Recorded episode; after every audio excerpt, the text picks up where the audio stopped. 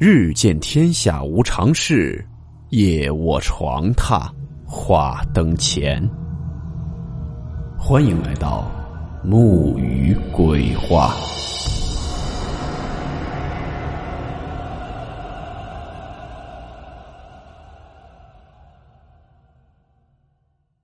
大家好，我是木鱼。今天的故事素材来自李洛竹。故事名称。包袱。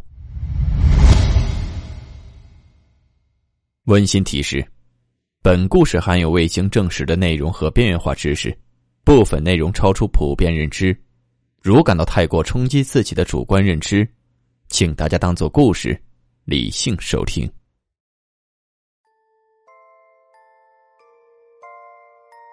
这件事儿是听朋友青哥讲的，说是他认了一个不一般的干爷爷。故事啊，要从他五岁开始说起。由于他父母是开饭店的，便给他取了个小名叫千章，想着好养活。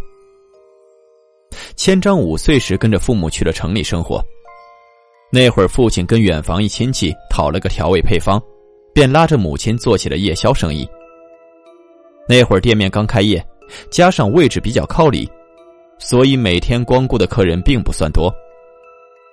有一天晚上，千章正蹲在门口玩呢，就见一个慈眉善目的老爷爷，穿着一件白色开襟衫，腰间呢别着一个葫芦，手里提着一个生日蛋糕那么大的方形黄绸缎包袱，就要往店里进。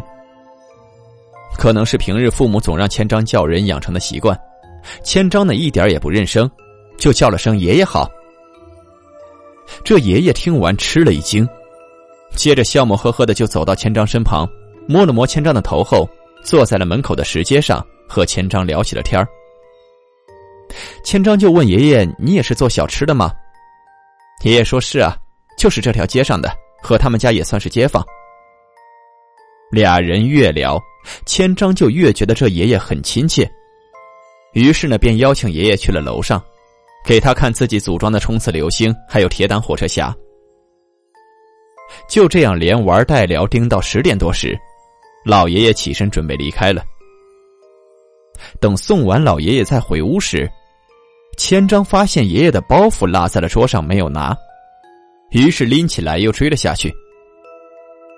可让千章十分奇怪的是，自己明明是拎着包袱出的门，可这一到外头，手里的包袱就凭空消失了。自己的记忆也有些模糊。开始不确定自己是不是跑出来的，匆忙忘拿上了。等千章一脸纳闷的回到楼上，就见刚刚拎出去的包袱还是原封不动的摆在桌上。于是呢，又接连试了几回，结果还是一样。千章呢，便把这事给父母说了。可是父母不仅对儿子嘴里的老人没有一点印象，更是看不见儿子所谓的桌子上的包袱。夫妻俩当时还以为是儿子动画片看多了，最后说了儿子一顿。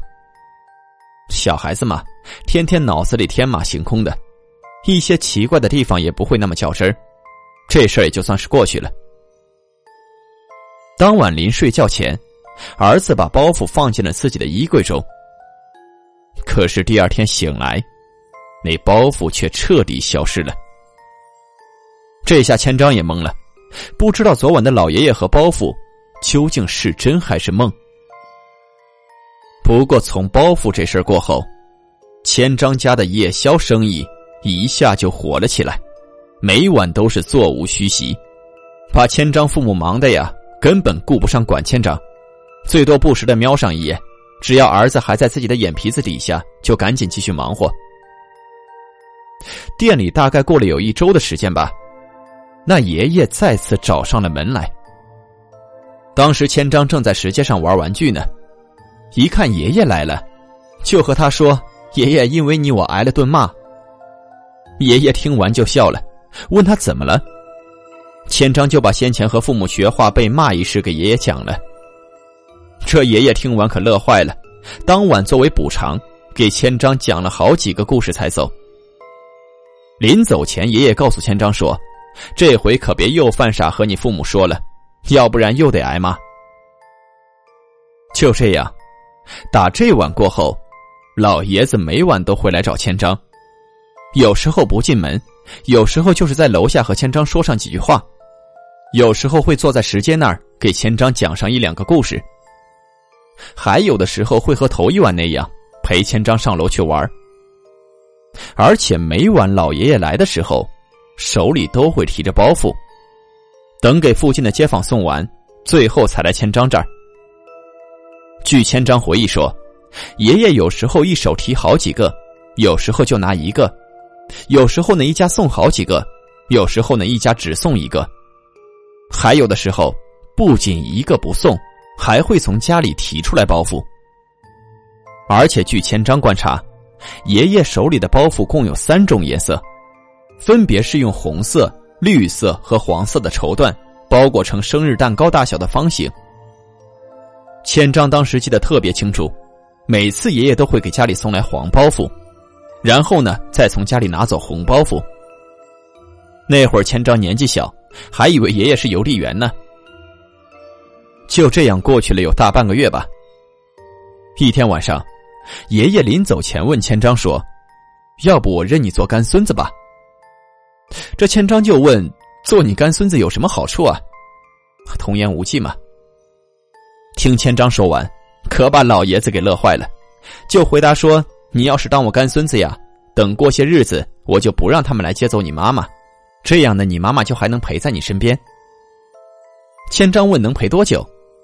老爷子说：“这可不能告诉你，反正很久很久。”千章那会儿年纪小，也不明白什么意思，直接就答应了下来。结果爷爷当晚从千张家里拿走了十来个黄包袱。转手就送去了隔壁家。等再从隔壁家出来时，手里提着九个红包袱，又送去了千张家楼上。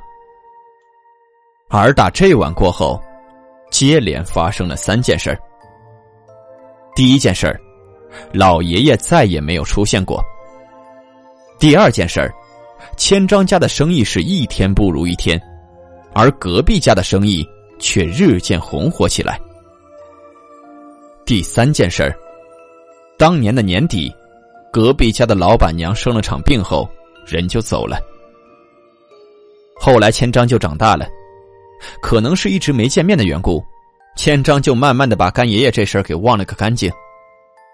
直到千章二十六岁那年，出奇的不顺，先是女友和自己的生意赔了不少，接着父亲生了场病后，就卧床不起了。当时可能也是被逼的实在没法了，千章特别想有个人能拉自己一把。就这样整天想，整天想，一下就想起了小时候认的那个干爷爷。接着又回想了一下小时候发生的一连串事情，千章立马意识到，自己认的这个干爷爷不简单。于是就在心里求干爷爷，能不能再和自己见上一面，帮帮自己。结果当晚，千章就做了个怪梦，梦里面爷爷真的来了，手里呢拎着三个包袱，其中一个是红色，两个是绿色。千章当时一见到干爷爷真来了，也不知是委屈还是怎么的，哇的一声就哭了出来。爷爷安慰了他一会儿，和他说：“尽管我认了你当干孙子，但手里的东西也不能白给你，毕竟不是你该有的。”千章就说：“只要能渡过难关，让自己做什么都乐意。”于是呢，爷爷说：“这样吧，我这儿正好缺个轿夫，你夜里没事就来帮我吧。至于说这三个包袱，我先给你留下红的，毕竟眼下属他最急。而这两个绿的嘛，等你给我做完工了，我再一并给你。这样，即便是将来有谁知道了，也不至于说我闲话。”紧接着，千章就醒了。也不知道这梦里所说的是真是假。不过打做完梦的第二天起，每天还不到九点就困得睁不开眼了，而倒头一睡，就会梦见自己和三个大灰耗子一起抬着一顶轿子东奔西跑。跑了有一个月左右，千章见家里的情况还没见一点好转，于是开始质疑起来。有一晚又梦见抬轿。在经过一片枫叶林时，千章顺手扯了片叶子塞进了兜里。结果等第二天起床一看，睡裤兜里不仅没有叶子，左手的手掌还红了一块，一碰就疼，就和烫伤了一样。跑了不少地方都看不好，最后没招，就想着去找先生那儿碰碰运气。谁知道那先生看完，把所有人都请出了屋去，接着低声和千章说：“当差时别瞎拽东西，这次也不知道是谁保你，罚得轻。你有空去参加次植树，手里的印子自会下去。下次就别再做这种事儿了。”千章听完可高兴坏了。治好了手后，开始一心一意当轿夫。就这样做了有大半年吧，父亲的病慢慢痊愈了。又过了有一年的时间，一天晚上快九点时，再也不像先前那么困了，于是呢，就和女友看起了电视。看了一会儿后，女友就在沙发上睡着了。这时，千章就见干爷爷进了家里，还冲千章比了个虚的手势。接着，就把两个绿包袱放在了俩人面前的茶几上。再后来，千章和女友都端上了铁饭碗，而那干爷爷，却至今再也没有出现过。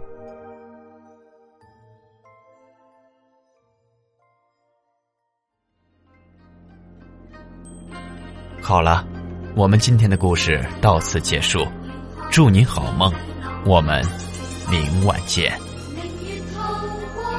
春风吹柳巷，是女鬼觅哀乐。谁人愿爱凄厉鬼新娘？陪伴女鬼，心消。